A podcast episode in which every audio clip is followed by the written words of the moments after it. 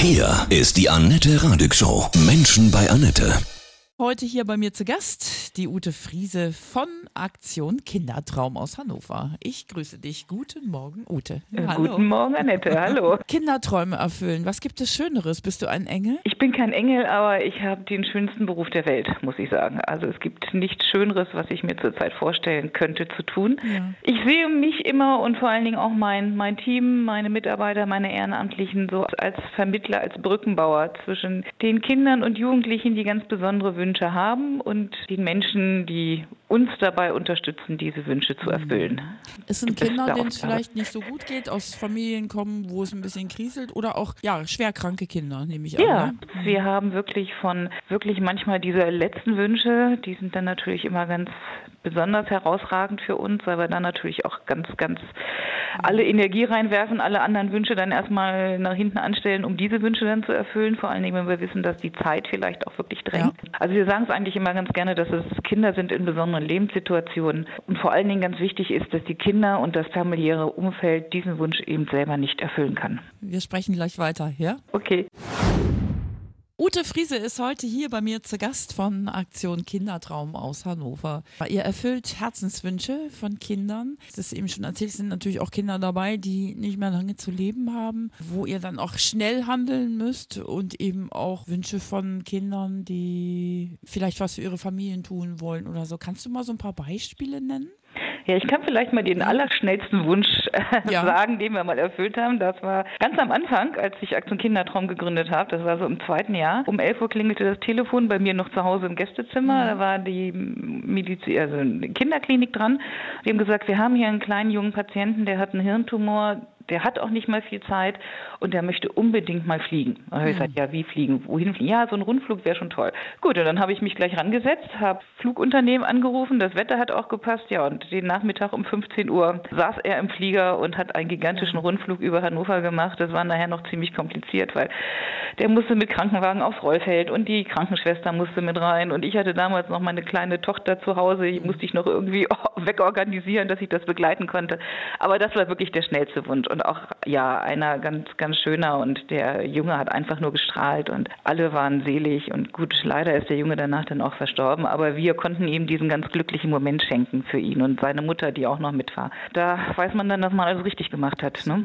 So. Dann ist ja für dich jeden Tag ein bisschen Weihnachten, ne? Es ist jedes Mal so ein Weihnachtsgefühl, ist ja toll. Ja, nicht immer, weil Ja. wir sind natürlich nur selten dabei. Wir erfüllen mittlerweile im Jahr über 250 Wünsche und das können wir Bundesweit, nicht immer ne? dabei. Bundesweit, genau. Mhm. Wie bist du dazu gekommen? Ich, gab es bei dir einen persönlichen Auslöser? Nein, ich war damals, als ich auf die Idee kam, selber gerade Mutter. Ich hatte Erziehungsurlaub, war zu Hause. Unsere Tochter hatte gerade einen Krabbelgruppenplatz und ich hatte vormittags wieder Zeit. Und habe aber vorher viele Jahre für gemeinnützige Organisationen schon gearbeitet und da auch Öffentlichkeitsarbeit gemacht. Und dann habe ich zu Hause gesessen und gesagt, so, was machst du jetzt? Du kannst wieder zu deiner alten Firma zurück, aber da wusste ich so mit halbtags und den paar Stunden, die ich jetzt erstmal nur arbeiten wollte, geht das nicht. Und dann habe ich gesagt, ja, warum machst du nicht das, was du kannst? Und versuchst einfach dein Wissen mal einzusetzen und habe dann einfach von zu Hause im Gästezimmer angefangen. Und ja, daraus Toll. ist es jetzt geworden vor 20 Jahren. Ne? Aber das ist ja nicht kühlschrankfüllend, oder?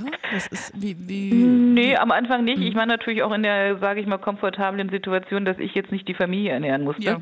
Aber jetzt mittlerweile ist es schon so, dass, dass ich natürlich auch ein Gehalt kriege, weil das hat jetzt eine Größenordnung übernommen, die kann man nicht mehr nur mit Ehrenamtlichen machen. Zumal wir ja niemals den Eltern das Geld geben, sondern wir organisieren halt eben den gesamten Wunsch. Das Genau. kann dann auch wirklich schon mal ganz schön lange und viel Zeit in Anspruch nehmen. Was war so euer schwierigster Wunsch, ihn umzusetzen? Fast an unsere Grenzen gestoßen sind wir, als es um eine Reise ging. Da wollte äh, Willi, ein, ein Junge aus der Nähe von Rostock, der eine sehr schwere Erkrankung hat, auch im Rollstuhl sitzt unter anderem und vor allen Dingen aus technischen Gründen nicht fliegen kann. Also es gibt kein Flugzeug der Welt, das ihn irgendwie mitnehmen kann. So, und aber Willis Lebenstraum, der ist 17 gewesen zu dem Zeitpunkt, als er sich an uns gewandt hat, war einfach nach New York zu kommen. Also er hat sein Leben lang für New York gespart, er hatte auch selber schon Gelder zusammengespart, aber halt diese Umsetzung, Willi nach New York zu kriegen, das war wirklich, weil äh, versuch mal nach New York zu kommen, wenn du nicht fliegen kannst. Klar, das ist ein Buste Kreuzfahrtschiff, geht aber nicht nicht einfach, weil eine Tour ist immer Fliegen.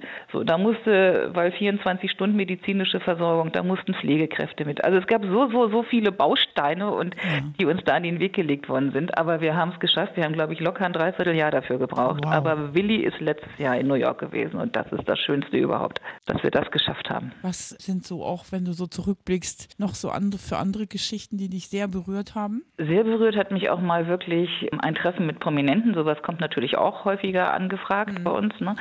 Der Junge, der sich das gewünscht hat, hat auf Organe gewartet, lag schon acht Monate hier in der MH und wartete auf Lungen und Herz. Die kamen nicht. Er hatte dann schon alles ausgegeben. Er wusste auch, dass wenn, wenn er Organe kriegt, ein anderer Mensch gestorben ist. Und dann kam halt dieser Prominente zu ihm, hat mit ihm ganz viel rumgealbert. Wer ist das gemacht. gewesen? Das war Otto Walkes. Letztendlich hat es dazu geführt, dass der Junge danach wieder Lebensmut gefasst hat und zwei Wochen später kamen Organe und die Ärzte haben gesagt, wenn dieses Treffen nicht gewesen wäre, hätten sie ihn nicht transplantieren können. Das ist so eine Hoana, wo ich denke, mein ja. Gott, was kann man auslösen, wenn man einfach nur Hoffnung gibt? Ne? Ja, absolut. Toll. Mhm. Also das, das war für mich so auch, ja, schon sehr berührend.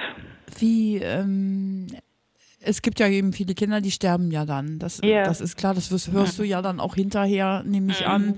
Wie gehst du dann damit um? Hast du ähm, einen bestimmten Glauben entwickelt?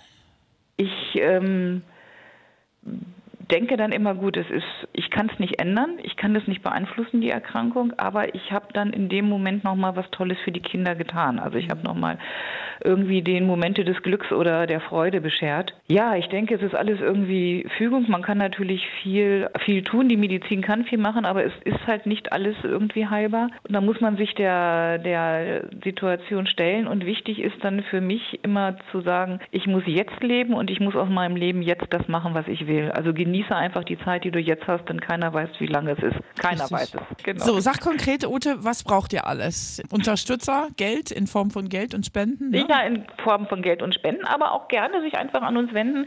Wir brauchen auch häufig ehrenamtliche Helfer, gerade bei Veranstaltungen und natürlich auch wirklich manchmal Netzwerk. Also manchmal mhm. ist es auch einfach hilfreich, jemanden zu kennen, der einen kennt. Ne? Also ja. gerade wenn es, weiß ich nicht, komplizierte Wünsche sind oder Wünsche, weiß ich nicht, mal Bagger fahren oder sowas. Ne? Also das sind manchmal Sachen, die hören sich einfach an, aber dann wird es doch relativ schwierig. Ne? Also deswegen gerne sich bei uns melden. Ähm, wir wenn Sie irgendwelche besonderen Berufe haben oder sowas. Oder auf die Internetseite gucken, da haben wir auch immer die Wünsche. Und wenn Sie meinen, Mensch, da ist ein Wunsch, da kann ich vielleicht was tun, immer, immer gerne melden. Alles Gute dir von Herzen, ja? Ja, du, ich bedanke mich bei ja. dir. Ne? Der heute hier bei mir zu Gast, das war Ute Friese vom Aktion Kindertraum aus Hannover.